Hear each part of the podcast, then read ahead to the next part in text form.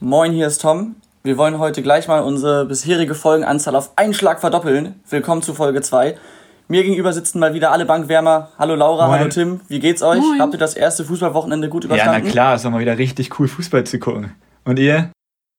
Ja, so mittlerweile geht's wieder einigermaßen. Also äh, ich habe mich halbwegs vom Spiel gestern, also heute ist Dienstag, dementsprechend habe ich mich vom Spiel gestern von Werder Ja, einigermaßen da musste man sich mittlerweile. aber auch leider echt ein bisschen erholen, würde ich mal sagen. Aber ist okay, ist okay, ja. Ja, ich will jetzt an der Stelle nicht allzu viele Worte darüber verlieren. Gut. ähm, ja, wie ist euch äh, das Spieltag, der Spieltag Auf vorgekommen? jeden Fall sehr gut. Also ich muss sagen, ich hätte es mir ein bisschen schlimmer vorgestellt, so Geisterspiele im Allgemeinen. Ich fand das halt eigentlich fast gar nicht problematisch. Ja, man kann sich sehr schnell daran gewöhnen, finde ich. Also so nach einer Viertelstunde ist das echt nicht mehr so ungewohnt, finde ich. Also dann geht's echt. Ja, halt echt. Und du, Tom, als alter Skeptiker gegen Geisterspiele? Naja, es ist Skeptiker. Ich will jetzt nicht meine Aussagen von letzter Folge wiederholen, aber ich bin ja kein Skeptiker. Äh, ich habe das nur ein bisschen äh, reflektierter betrachtet, würde ich mal sagen. Aha. nee, ähm, also ich finde, wie er schon sagt, das Ganze hatte so ein bisschen Testspiel-Kreisliga-Flair. Äh, das war natürlich sehr seltsam, wie er schon sagt. Aber ich fand es auf der anderen Seite auch sehr, sehr interessant, äh, die Rufe der Spieler und Anweisungen der, Lehrer, äh, der, der, der Lehrer, der Trainer zu hören. Äh, das hat man so normalerweise ja auch nicht. Ähm, und da hat man dann schon gemerkt, so viel andere Worte als auf dem als auf dem Kreisligaplatz werden da auch nicht benutzt. Das war äh, recht interessant. Was ich auch sehr lustig fand irgendwie, war der Anblick der, ich sag mal, Auswechselbänke, die ja in vielen Stadien einfach auf der Tribüne stattfanden. ähm, sah natürlich ein bisschen kurios aus, aber im Endeffekt hat das ja auch keine großen Auswirkungen. Ansonsten, um mal direkt noch weitere äh, Auflagen der DFL anzusprechen, äh, ich fand den Jubel auch etwas kurios. Ähm, also Das auf jeden Fall. ist natürlich ja. aufgefallen, aber im Endeffekt war es jetzt nicht so seltsam wie erwartet. Und, Ja, dazu äh, muss man aber auch was sagen, natürlich auch ganz cool war anzusehen, zum Beispiel, dazu muss man ja auch sagen, dass sich nicht alle dran gehalten haben. Dass es, glaube ich, deswegen nicht so wirklich aufgefallen ist. Ich wollt's grad Weil sagen, Ich glaube, wenn sich, den- ich glaube nämlich. lass mich noch einmal den Punkt ja, zu ja, Ende. okay. Entschuldigung. Ähm, kein Problem. Also wenn ich mal gucke, zum Beispiel, was äh, Haaland bei seinem Jubel äh, gemacht hat und Tyram ähm, beim Gladbach-Spiel, das war ja äh, schon recht witzig. Haben ja ein bisschen das Ganze lustig dargestellt und sich einen Scherz draus gemacht und quasi so auf Abstand in Anführungsstrichen gejubelt. Und du sagtest gerade, Hertha hat das Ganze ein bisschen, mit, bisschen missachtet. Nun kann man natürlich darüber streiten, wie wir letzte Folge auch schon angeschnitten haben, ob diese Auflagen für den Jubel denn so, so sinnvoll sind. Aber es sind nun mal diese äh, Auflagen da und der ähm, Fußball hatte auf jeden Fall eine Sonderstellung und dann sollte man unabhängig von den Regeln sich auch ein bisschen daran halten, wie ich finde. Deswegen finde ich es ein bisschen problematisch, dass Hertha sich da, ich glaube bei zwei Gegend, bei zwei Toren war es, nicht dran gehalten hat. Ansonsten muss ich aber sagen, dass sich, soweit ich weiß, alle Bundesligisten sehr vorbildlich verhalten haben. Und ist auf jeden Naja, Fall. also da muss, darf ich dich da ganz kurz unterbrechen, das finde ich nicht. Das finde ich, glaube ich, das finde ich nämlich nicht, weil ich finde, Leverkusen gestern Abend hat zum Beispiel, glaube ich, auch nicht immer gemacht. Oder wenn man in die zweite Liga guckt, wo man ja auch mal hingucken darf, äh, beim Derby Bielefeld gegen Osnabrück, das habe ich zufällig nämlich gesehen. Äh, das Tor von Osnabrück in der, ich glaube, 94. oder so, äh, da sind halt auch alle, also auch Betreuer und Trainer, wirklich alle zur Eckfahne gerannt und haben sich umarmt. Um gleich mal zum Punkt zu kommen, ich finde die Regelung sowieso schwachsinnig, weil das ist, also alle Spieler sind negativ getestet, alle sind sowieso isoliert erstmal sieben Tage vom Spieltag und dann darf man sich auch umarmen beim Torjubel, finde ich. Oder wie siehst du das, Laura? Äh, ja, ich finde das auch. Vor allen Dingen, weil sie dann ja bei Ecken und Freistößen ja trotzdem alle wahnsinnig dicht aneinander stehen. Und ich finde auch, also ich würde das jetzt auf das Beispiel auch Wiesbaden beziehen. Ich meine, wenn du in der 96 gegen Stuttgart gewinnst, dann sollte man sich auch freuen dürfen, finde ich. Und dann ist diese Jubel auch berechtigt, ähm, finde ich. Und dann finde ich es schwierig, das zu verbieten, obwohl sie sich ja trotzdem so viel berühren und so viel in Kontakt treten. Also grundsätzlich, dass es Regelungen geben muss, finde ich auch gut, aber das finde ich einfach schwierig, weil du halt dann trotzdem bei den Freistößen in der Mauer, die stehen halt dicht an dicht. Also, und das auch nicht nur zwei Sekunden, sondern auch teilweise halt länger. Deswegen finde ich das. Was ist deine Meinung dazu, Tom? Ja, also da habt ihr natürlich beide defini- definitiv recht. Ich sehe das auch so, dass es schwierig ist, gerade in so einer Szene, wie du gerade sagst, bei Wiesbaden oder bei Osnabrück, so einen Last-Second-Treffer nicht zu bejubeln oder nicht so zu bejubeln wie sonst. Ähm, und ich kann es natürlich auch ein Stück weit nachvollziehen. Es sind ja auch mehr Empfehlungen in der DFL. Aber sofern es möglich ist ähm, und die Emotionen nicht komplett überkochen, finde ich schon, dass man sich daran halten sollte. Unabhängig davon, ob die Regel jetzt so sinnvoll ist oder nicht, das will ich jetzt an der Stelle gar nicht so groß besprechen, weil das äh, ist eh hinfällig, ist nicht unsere Entscheidung. Aber ähm, ich denke trotzdem, dass wenn man wirklich sich schon so glücklich schätzen kann, als deutscher Fußball wieder spielen zu dürfen, wir gucken mal sonst nach Europa, das darf sonst keiner, dann sollte man sich an die wenigen Auflagen, die schon umsetzbar sind, wie ich finde, auch halten. Und klar, es kann passieren, dass man in den Emotionen dann doch jubelt. Das ist dann einfach blöd gelaufen. Aber gleich mal dazu, was zum Beispiel dann äh, Labadia bei Hertha nach dem Spiel gesagt hat im Interview. Klar kann er seine Jungs ein Stück weit in Schutz nehmen und sagen, ich kann das alles verstehen. Dennoch dann, ja, ich will es nicht sagen, zum Rundumschlag auszuholen, aber doch schon die, die Vorlagen so zu kritisieren, finde ich an der Stelle nicht ganz vernünftig. Einfach weil der Fußball, wie gesagt, diese Sonderstellung hat und das für mich wie eine fehlende Wertschätzung wirkt. Und äh, Labadia da meiner Meinung nach nicht, nicht ganz so gut weggekommen ist. Ja, ich muss halt dazu sagen, man kann ja auch mit der ganzen Regelung halt auch ziemlich cool umgehen. Also wenn ich mir Haalands Jubel zum 1-0 angucke, äh, ist halt schon genau. cool gemacht und wenn man dann halt eine kreative Lösung findet, dann ist es halt so, weil, ja, ja, eben. Ja. So, genau. aber ich kann halt auch verstehen, ich meine, Hertha wird wirklich von allen Leuten jetzt in letzter Zeit so ein bisschen verspottet. Sozusagen der neue HSV der Liga.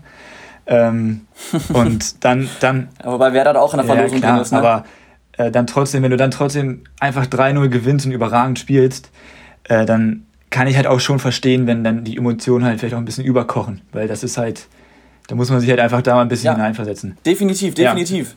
Das kann ja passieren, aber man muss halt dann im Nachhinein sagen, okay, das war nicht richtig, wir versuchen uns dran zu halten und Punkt. Dann ist das Ding auch gegessen. Ähm, aber gerade, warum es bei Hertha natürlich so auffällt, äh, die, das Kalu-Video, wir erinnern uns alle noch ja, dran. Klar. Das wirkt einfach so, als hätten sie daraus nichts gelernt und würden sich wieder widersetzen und äh, die kommen da wiederholt nicht gut bei weg.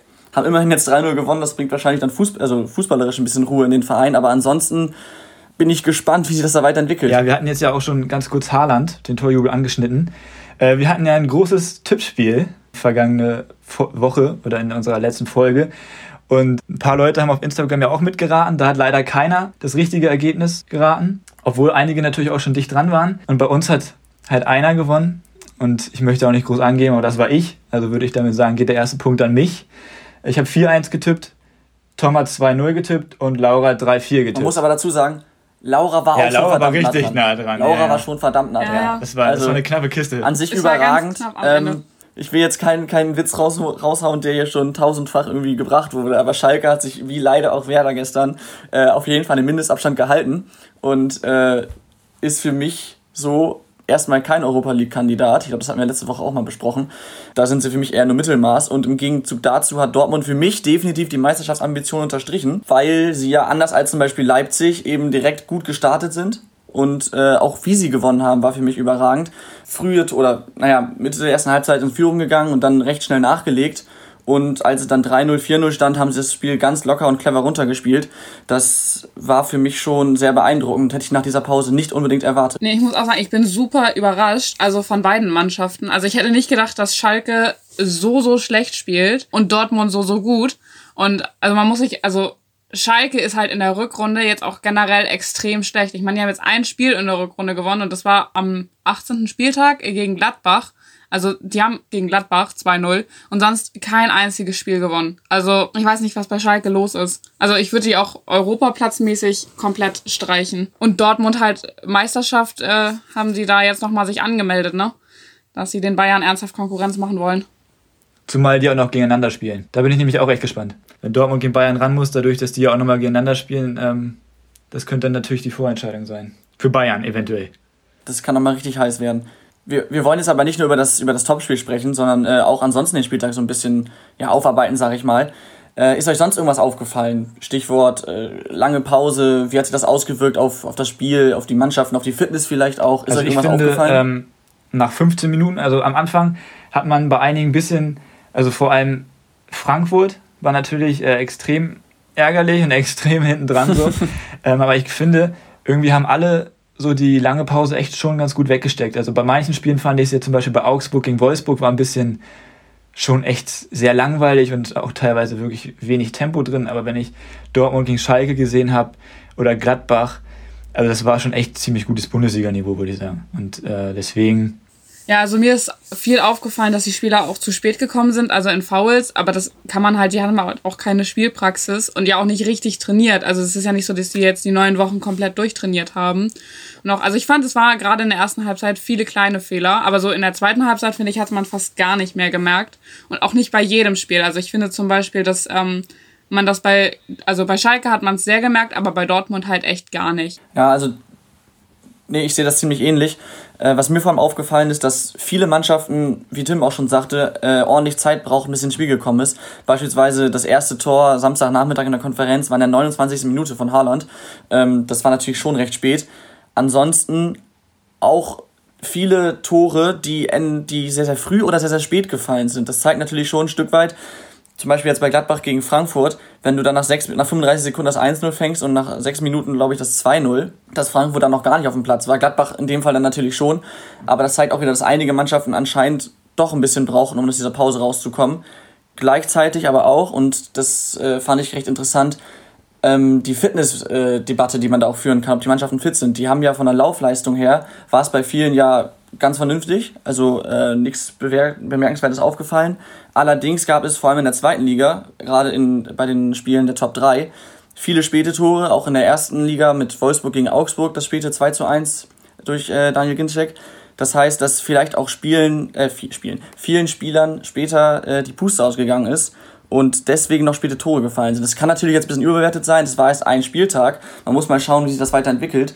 Aber auffällig war es für mich definitiv und mag ja vielleicht auch eben an dieser langen Pause. Also ich glaube, das hängt nicht unbedingt mit der langen Pause zusammen, dass viele so wenig Power am Ende hatten, sondern ich glaube tatsächlich, dass das auch ein bisschen was damit zu tun hat, dass halt keine Fans da sind. Das haben natürlich jetzt auch schon viele Spieler nach dem Spiel gesagt, dass halt die Fans halt einen nochmal die letzten zehn Minuten normalerweise nochmal so ein bisschen pushen. Und das fand ich halt als HSV-Fan natürlich schon ärgerlich, was da gelaufen ist, aber wenn es der gesamten Top 3 so geht, ist das natürlich schon ziemlich kurios. Aber ich weiß nicht, ob das unbedingt an der langen Pause lag und ich glaube ehrlich gesagt auch nicht, dass äh, da irgendwem die Fitness fehlt. Ich würde auch also nicht. Weiß also ich nicht, mich, ist schwer zu beurteilen. Also für mich sah das auch alles nicht nach Fitnessfehlern aus, also dass die einfach nicht mehr fit waren, sondern auch eher nach Konzentration, also dass die einfach überhaupt nicht mehr im Spiel waren. Also jetzt gerade beim HSV-Spiel, da habe ich halt sehr drauf geguckt, die waren halt überhaupt von der Konzentration her überhaupt nicht mehr da. So und das hat ja nichts mit Fitness dann zu tun, sondern eher vom Kopf her. Und da können natürlich die Fans schon eine entscheidende Rolle spielen. Ja, wobei natürlich auch, auch der Kopf, äh, ich sagte jetzt, es waren viele, viele Kopffehler. Äh, das kommt natürlich dann auch nach, nach längerer Pause und dann halt eben 90 Minuten durchspielen, wobei es ja sogar fünf Auswechslungen gab. Dann kommen die Kopffehler natürlich auch wegen der Langpause. Klar, es geht nicht nur um Fitness, habe ich ja gesagt, die Fitnesswerte waren alle recht in Ordnung, gerade wenn man Leverkusen guckt, was die an Sprints hatten. Aber an sich, äh, wie ihr sagt, diese Kopffehler kommen einfach, glaube ich, wegen der langen, der langen Pause, dass viele dann einfach nicht über volle 90 Minuten plus X äh, die Konzentration hochhalten konnten. Das meinte ich auch. Aber wenn wir jetzt sowieso gerade über den Spieltag sprechen, äh, würde ich auf jeden Fall schon mal gleich zur ersten Rubrik kommen, nämlich Gewinner der Woche. Und da würde ich gleich einfach gerne mal meinen Gewinner der Woche vorstellen, wenn es für euch in Ordnung ist. Und zwar habe ich nicht nur einen, ich habe sogar, hab sogar zwei quasi. Aber ich fange mal an. Also der, der kam schon nicht so gut weg bis, hier, bis hierhin. Und mein Gewinner der Woche ist nämlich Bruno Labbadia. Jetzt vielleicht, jetzt vielleicht nicht wegen seinen Aussagen am Ende des Spiels, sondern einfach nur, weil er gezeigt hat, wie es aussehen kann. Weil, also klar ist es natürlich schon schwierig zu sagen nach so einer kurzen Zeit, dass ob der Trainer jetzt schon was bewirkt hat oder nicht. Aber wenn man sich Hertha vorher mal angeguckt hat, wie die gespielt haben und wie die jetzt gespielt haben, da war eine ganz andere Stabilität und so weiter drin und das kommt halt schon vom Trainer. Und der andere Gewinner der Woche, der dann Hand in Hand mit Bruno Labbadia kommt, ist für mich Vedat Ibisevic, der nämlich auch überragend gespielt hat, auch noch getroffen hat und einen Bundesliga-Rekord aufgestellt hat. Da habe ich jetzt nämlich mal einen auf Laura gemacht und eine Statistik rausgesucht. Oder die per Zufall gefunden, eher gesagt. Und zwar hat Vedat Ibisevic jetzt von 2006 bis 2020 in jedem Jahr in der Bundesliga getroffen. Und das ist auf jeden Fall ein Bundesliga-Rekord. Und deswegen haben die beiden sich auf jeden Fall in meinen Augen den Gewinner der Woche auf jeden Fall verdient. Und wen habt ihr da so? Hab das ist auf, ja, auf jeden Fall eine, eine gut begründete Wahl. Äh, wie gesagt, ich hab, hatte Labadia auch auf dem Zettel, aber aufgrund des Interviews habe ich mich dann dagegen entschieden und stattdessen einen anderen Trainer gewählt. Und zwar habe ich mich für Lucien Favre von Dortmund entschieden. Ähm, gerade wenn man betrachtet, dass er quasi ständig angezählter Coach ist, sobald mal ein schwächeres Spiel dabei war. Und jetzt nach langer Pause und einigen Verletzungsproblemen, wir erinnern uns, die ganze Doppelsechs fehlte mit Chan und Witzel.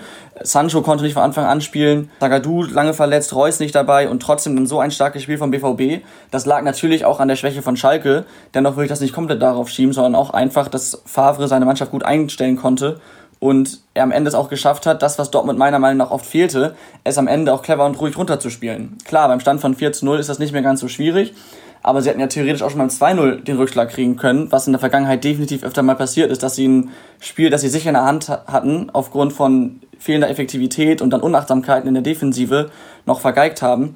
Das ist eben nicht passiert und deswegen ist für mich der Gewinner der Woche, gerade weil er ständig angezählt war, Lucian Favre. Also ich habe mir auch zwei aufgeschrieben. Ich habe einmal als gesamten Gewinner auch Hertha BSC, weil ich finde, die sind am, was heißt am besten aus der Pause gekommen, aber am überraschendsten finde ich, weil also für mich waren die ein ganz klarer Abstiegskandidat und dann haben sie jetzt wirklich sehr überzeugend gespielt. Äh, und ich hatte mir auch die Statistik mit Ibisevic aufgeschrieben, aber die hast du mir ja jetzt schon weggenommen. Und dann habe ja, ich mir ich vor allen Dingen aufgeschrieben Julian Brandt. ja, Julian Brandt ist für mich auch ganz klar ein Gewinner der Woche, weil er nicht nur ein super gutes Spiel gemacht hat, sondern der war ja auch an allen vielen Treffern beteiligt. Und das finde ich schon ziemlich überragend, um jetzt mal das in Tims Worten auszudrücken. ja, okay, sehr interessant, sehr Dortmund-lastig bei euch, würde ich mal sagen. Ja, bei einem 4-0 im Revier-Derby ist das ja auch äh, mehr als angemessen, würde ich mal sagen. Ja, da hast, da hast du wohl recht. Aber wenn wir dann jetzt mal eine Woche weiter gucken, nächster Spieltag steht ja jetzt bald schon an. Da sind natürlich zwei Derbys erstmal, was natürlich schon äh, sehr brisant ist, nämlich natürlich Hertha gegen Union. Mal gucken, ob Hertha dann halt seine Form bestätigen kann. Da bin ich natürlich erstmal sehr gespannt drauf. Und ich wage eine Prognose. Ibisevic wird wieder knipsen. Zu 100 Prozent. Würde ich meine Hand für ins Feuer legen. Und natürlich ähm, Düsseldorf gegen Köln noch, ne? Richtig? Genau. Rein ja, Derby. Aber wir machen ja immer ein Tippspiel. Und dieses Mal tippen wir nicht auf ein Derby, sondern auf ein anderes Spiel. Nämlich auf welches? Borussia Mönchengladbach gegen Bayern 04 Leverkusen. Dritter gegen Fünfter der ersten Bundesliga. Ähm, ich würde direkt mal sagen, ähm, natürlich dürfen alle wieder bei Instagram mitraten, aber ich würde natürlich also wie alle wissen, schreibe ich ja die Tipps mit, um zu gucken, wer am Ende am besten getippt hat insgesamt. Würde ich gerne mal eure Tipps einsammeln direkt. Ja, bevor wir zu den Tipps kommen, möchte ich einmal kurz noch die Ausgangssituation darstellen. Äh, Borussia Mönchengladbach kann mit einem Sieg den Champions League Platz festigen und fünf Punkte von Bayern 04 Leverkusen wegziehen. Das heißt, es wäre vielleicht nicht unbedingt eine Vorentscheidung, aber definitiv ein wichtiger Schritt für Borussia Mönchengladbach und natürlich auch im Hinblick auf den Meisterschaftskampf, aus dem ich, aus, ich, aus dem ich sie ja schon quasi ausgeschlossen habe, äh, doch noch einzusteigen. Das heißt, es wird auf jeden Fall ein sehr spannendes Ding. Andersherum kann Leverkusen mit einem Sieg Borussia Mönchengladbach überholen und dann auf Platz 3 oder Platz 4, je nachdem wie Leipzig äh, im Parallelspiel spielt, äh, springen. Das heißt, da ist jede Menge drin. Zur Form kann man sagen, dass beide jetzt natürlich äh, ja, gut gespielt haben. Allerdings, und äh, das ist mir gerade aufgefallen, dass was auch den Tipp so schwierig macht, beide dabei ein recht dankbares Spiel bekommen haben. Zum Beispiel äh, Gladbach hat bereits nach sechs Minuten mit 2-0 geführt. Das Spiel war für mich an dem Zeitpunkt eigentlich schon durch. Hat zwar ansonsten auch stark gespielt, aber wenn du schon so früh keine Gegenwehr mehr hast oder kaum noch Gegenwehr, wie, Eintracht, wie von Eintracht Frankfurt jetzt, kann man das Spiel natürlich nicht so gut bewerten, wie zum Beispiel das Spiel von Borussia Dortmund. Und Leverkusen hat auch das ein sehr überragendes 4 zu 1 in Bremen zwar erzielt, allerdings war das Ganze auch mit starker Bremer Mithilfe, die zum einen vorne zwar wenige, aber dafür sehr große Chancen ausgelassen haben und selbst drei Buden eigentlich geschenkt bekommen haben aufgrund fehlender Gegenwände Defensive der Bremer. Das heißt, aufgrund der bisherigen Spiele das Ganze zu tippen, ist für mich eher schwierig. Es ist auf jeden Fall eine Wundertüte. Aber trotzdem würde mich, mal, würde mich interessieren, was ihr davon haltet, wie ihr, wenn ihr am Ende vorne ja, Ich würde sagen, Laura, kannst du mal anfangen? Ich habe dich hier auch ganz oben sowieso stehen.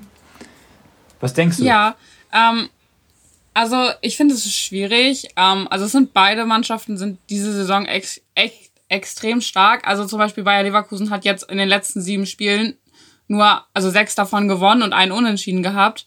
Und Gladbach war jetzt acht Ta Spieltage insgesamt ähm, an der Tabellenspitze. Ich bin mir ein bisschen unsicher und mein letzter Tipp ist ja auch ziemlich nach hinten losgegangen, aber ich sehe Gladbach vorne, auch einfach, weil ich die immer noch weiterhin als Meisterschaftskandidat sehe. Und wenn sie das Spiel verlieren, dann wird es halt schwierig. Ähm, ich glaube aber, es wird sehr eng und deswegen tippe ich auf ein 1-0 für Gladbach. Und das wird auch ein sehr, sehr schwieriges Spiel, glaube ich. Und was sagst du, Tom? Also was tippst du erstmal? Ich tippe auch für Gladbach und zwar lautet mein Tipp 3 zu 2. Ich denke mal, dass die beiden Offensivreihen, die ja auch gut bestückt sind, mit bei Gladbach zum Beispiel Tyram und Plea, bei Leverkusen ein Diaby, ein Harvard, der auch super gespielt hat jetzt am Wochenende oder am Montag besser gesagt. Ähm, das heißt, da kommt viel Offensivpower und ich denke auch, dass Leverkusen ordentlich Tore kassieren wird, weil selbst Werder, muss man leider so sagen, selbst Werder hatte ordentlich Chancen. Ähm, und ich denke mal, wenn dann ein Tyram oder ein Player plötzlich vor Radetzky auftaucht, dass die die Chance auf jeden Fall nutzen, anders als die Bremer gestern. Dementsprechend bleibe ich beim 3-2 für Gladbach. Hoffe natürlich auf viele Tore und bin mir trotzdem nicht ganz sicher, weil natürlich auch Leverkusen super in Form ist. Aber dennoch hoffe ich auf Gladbach. Ja, okay. Ähm, schon mal sehr interessant. Also ich muss sagen, ich fand es auch sehr schwierig. Ähm, und deswegen habe ich da ein bisschen mehr auf die Trainer mal geguckt, ähm, um den Tipp hoffentlich richtig zu machen. Und ich muss sagen, bei Gladbach ist in meinen Augen auf jeden Fall der beste Trainer der Liga. Ähm, mit Abstand. Ich finde ihn auch deutlich besser als äh, zum Beispiel Julian Nagelsmann. Äh, weil Marco Rose ist einfach, ähm, ja, ich, ich will es jetzt nicht sagen, aber er ist schon überragend. Weil er auch einfach natürlich vom Fachwissen her ganz klar sowieso richtig viel drauf hat, muss man ja auch. Aber auch zwischenmenschlich einfach super cool ist, wenn man sich mal seine Interviews und so weiter anguckt. Und ich glaube, dadurch, dass Bayer Leverkusen jetzt noch nicht so richtig gefordert war gegen Bremen, und wenn die auch so offensiv spielen und so luftig stehen wie gegen Bremen, dann wird es da auf jeden Fall ein paar Gegentore hageln. Aber ich glaube, ähm, dass Gladbach letztendlich knapp 2-1 gewinnen wird, weil ich glaube nicht, dass Gladbach gegen Leverkusen zu Null spielen wird. Weil dazu ist Leverkusen offensiv auch einfach zu krass. Das muss man halt auch so deutlich sagen. Ja, werden wir sehen, würde ich sagen dann. Da haben wir ja alle recht ähnliche Tipps. Wir setzen alle auf Gladbach und alle auf ein Tor Differenz. Das wird ja auf jeden Fall spannend.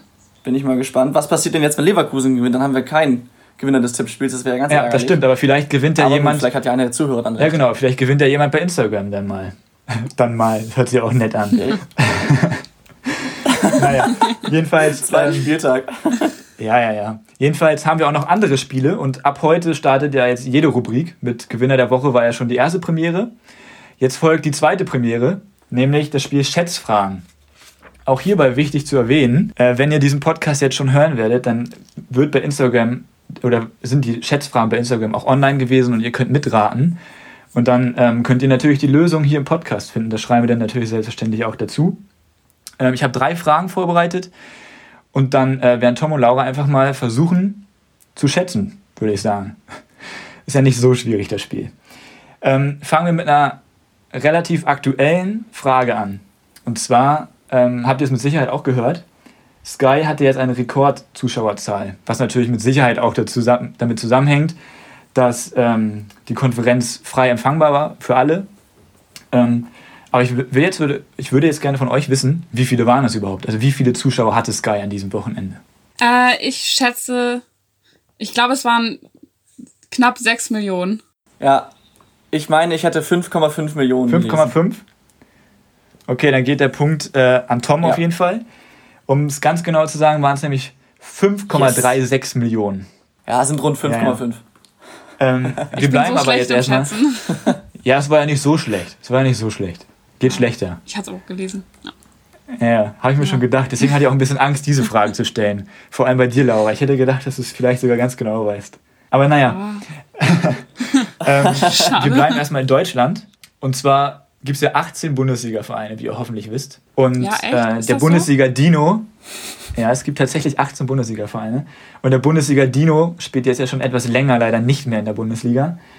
Ähm, ich würde nämlich gern von euch wissen, das Problem ist, die Frage könntet ihr wirklich ziemlich genau wissen. Wie viele Vereine von diesen 18 Vereinen sind noch nie aus der Bundesliga abgestiegen? Diesmal, diesmal kann gerne Tom anfangen. Ja, ähm, noch nie abgestiegen. Jetzt, ich meine, es müssten zwei sein. Also ich glaube nämlich, dass Augsburg nach ihrem Aufstieg noch nie nach seinem Aufstieg noch nie abgestiegen ist.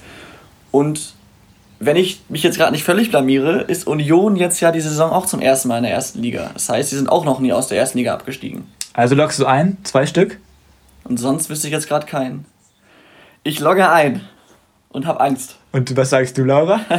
ich bin jetzt ein bisschen irritiert von dem, was Tom gesagt hat, weil ich bin eigentlich, also nach dem Bundesliga-Dino, der HSV, ist ja jetzt eigentlich Bremen der Dino. Und die sind ja, aber danach, also sie sind ja ein Jahr später erst aufgestiegen, aber die sind ja eigentlich auch niemals abgestiegen, so wie ich das richtig weiß. Deswegen würde ich drei sagen. Aber ich bin drei. mir sehr unsicher. Ja, ich das bin mir sehr falsch. unsicher. Also Werder ist, Werder ja. ist schon abgestiegen. Ja, okay. Ja, okay. Ähm, also jetzt habe ich, äh, also wenn ihr die Antworten jetzt wirklich so einloggt, habe ich jetzt ich halt ein bisschen Angst, dass ich, dass ich vielleicht falsch recherchiert habe. Ähm, also du sagst drei, Laura, ne? Mhm. Okay, ähm, also macht Laura eindeutig den Punkt, weil sie dichter dran ist einfach nur. äh, weil es viel mehr sind. Es sind oh sieben. Oh, okay. Ich kann, sie euch, auch nam ich, ich kann sie euch auch namentlich nennen. Es ist der FC Bayern, es ist Leverkusen, Es, Ah, es ist stimmt. Wolfsburg, es ist, es ist, später darf ich vielleicht ausreden. Tom?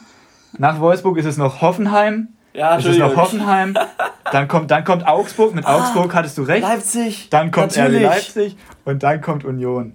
Das sind sieben Stück. Schöne Ah. Frage, oder? Schöne Oh, ist Frage. das dumm. Ah, krass. Ich hab, ich hab die, ich hab die richtige, ich hab die richtige Idee gehabt, aber ich hab's nicht weitergedacht. Natürlich, Bayern ist später aufgestiegen, aber nie Ja. wieder abgestiegen. Dann bei Wolfsburg, ich habe über Wolfsburg nachgedacht, aber ich habe mal vor zwei Jahren habe ich mal irgendwas gelesen. Nee, von nee, die haben, die haben, die haben ja Relegation es gespielt. Die haben ja Relegation gespielt, gegen Holstein Kiel zum Beispiel. Haben, die haben ja Relegation gegen Kiel gespielt. Haben dann aber leider gewonnen. Ja, ja, genau. Nee, aber klar, Wolfsburg ist ja auch erst spät in Anführungsstrichen aufgestiegen. Aber natürlich, Leverkusen, Hoffenheim, Ja. Leipzig, ja. Ja, okay, da mal nachgedacht. Aber ich finde, ich hab, krieg einen halben Punkt, weil meine, meine Erklärung war deutlich besser und ich habe mich mit Werder nicht Ja, geirrt. nee, kriegst keinen halben Punkt, sorry. Ja, ich Ich war richtige total verwirrt. Ich hab, Jedenfalls, jedenfalls steht es jetzt 1-1 Ich und wir auch kommen zur entscheidenden. Frage. ja. Und wir kommen, ich bin auch sehr gespannt, ich bin natürlich auch sehr gespannt, was die Leute bei Instagram dazu sagen. Aber jetzt kommt, jetzt ist ein bisschen, eventuell wird es vielleicht ein bisschen internationaler. Mal schauen. Jetzt kommt nämlich die Frage, wie alt ist der älteste Spieler, der je einen Hattrick erzielt hat? Also, Ich wir machen das mein, mal jetzt ja. nach Jahren, okay? Weil da, gibt es, ne? da gibt es natürlich noch die, also mit Tagen und so weiter. Aber wir machen das mit Jahren, okay? Wir gucken, wer am Okay. dichtesten dran ist mit Jahren. ich Ja, sagen. ich meine da mal was gelesen zu haben. Ich bin mir aber nicht sicher, ob er nur der älteste Spieler ist oder auch der älteste Spieler, der einen Hattrick erzielt hat. Aber ich glaube 56. Aber ich bin mir sehr, sehr unsicher. Ja, ich sag 56. 56. Ich sehe gerade Tims Gesicht diese Antwortmöglichkeit.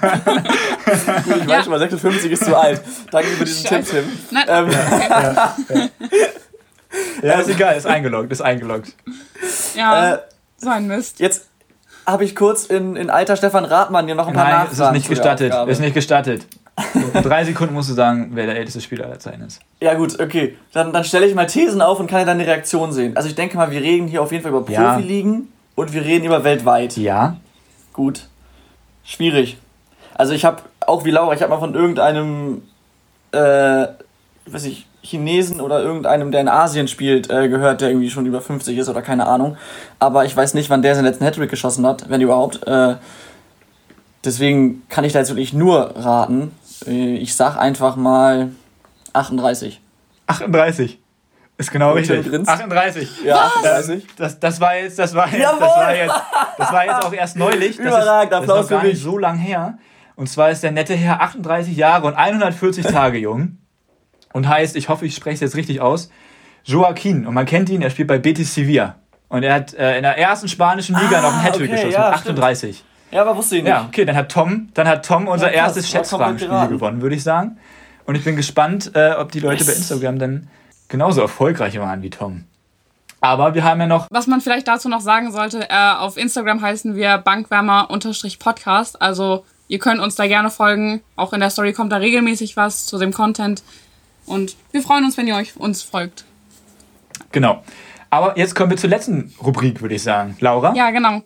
Zu unserem Assoziationsspiel. Und ich würde auch direkt anfangen, weil ich war da heute für verantwortlich. Ähm, Tom, das erste geht an dich. Real Madrid. Wie Königlichen. Tim, das nächste. Super kreativ, aber. Okay, Tim. Äh, Paris Saint-Germain. Musst du gerade sagen. Wie bitte? Ich hab's nicht verstanden. Paris Saint-Germain. Oh, überragend und den besten Trainer der Welt. Ich wusste, dass du das sagen würdest, deswegen habe ich das extra genommen. Ähm, Ja. Tom, Thomas Scharf. Legende. Dann wieder an Tim, Heiko Herrlich. Heiko Herrlich, ja. Vollidiot. Sehr schöne Antworten, finde ich. Bis jetzt. äh, Tom. ja, so Meinst du lang wegen und der jüngsten. Zahnpasta- und Hautcreme-Affäre? Ja, wahrscheinlich hat er schöne Hände. Aber der hältste ist auf jeden Das Fall ist, nicht das ist sehr wichtig. okay, ähm, Ja, aber dann Laura, mache ich mal weiter. es ist ja ein. Assoziationsspiel und wir sollen unsere erste Assoziation nennen. Ne, das kann ja auch nur ein Wort sein. Es kann auch nur ein Wort sein, das stimmt. Aber ihr habt keine netten Geschichten dieses Mal. Das ist ein bisschen traurig. Ja, vielleicht kommt's ja noch. Vielleicht kommt's ja noch. Ja, vielleicht kommt's ja noch. Okay, Tom. Claudio Pizarro. Jetzt will ich nicht wieder Legende sagen. Also, ja. ähm, Schlitzohr. Altes Schlitzohr. Finde ich auch schön. Ähm, dann mache ich mal weiter. Tim, FC Augsburg. boah, es ist schwierig. Also FC Augsburg ähm, habe ich keine richtige Meinung zu, muss ich sagen. Aber Niederlechner ist ein guter Stürmer. Augsburg ist so eine Mannschaft, zu denen habe ich ehrlich gesagt keine Meinung. Aber da habe ich eine ganz, also Das ist ja das heute. zum FC. Augsburg habe ich eine ganz. ja, zum FC Augsburg habe ich eine ganz schöne Geschichte. Ähm, wir waren vor ein paar Jahren mal da und haben uns das Training angeguckt. Und äh, da kann man einfach ins Stadion reinlaufen. Es, wir waren ein bisschen überrascht, weil das hier halt in Hamburg nicht möglich ist. Aber meine Schwester und ich sind einfach reingelaufen ähm, und waren dann im Stadion und haben uns das angeguckt. Das war eigentlich auch ganz cool. Ja. Ja, muss, also es ist, es ist jetzt nicht spannend, ne? Also. Ja, wir können ja auch einfach weitermachen mit der Rubrik sonst. um Augsburg Okay. jetzt mal rauszunehmen. Ja. Ja, ich habe gedacht, irgendwer muss ja eine spannende Geschichte erzählen. Die war jetzt nicht so super spannend, aber so. Tom, ähm, Taktikaufstellung 343. Wie bitte? Taktikaufstellung 343. Dazu fällt einem ja doch wohl was. Laura, was ich sag- dazu sagen? Ich Das sag was dazu. Formation, starkes Ich Flügelspiel. sag was dazu. Ich würde sagen, das ist Ja, eine das klare ist die Frage beste Aufstellung, die du spielen kannst. Dreiecksbildung fällt mir dazu ein. Ganz klar. Hast überall kleine Dreiecke, wenn du das mal aufzeichnest, Tom. Naja.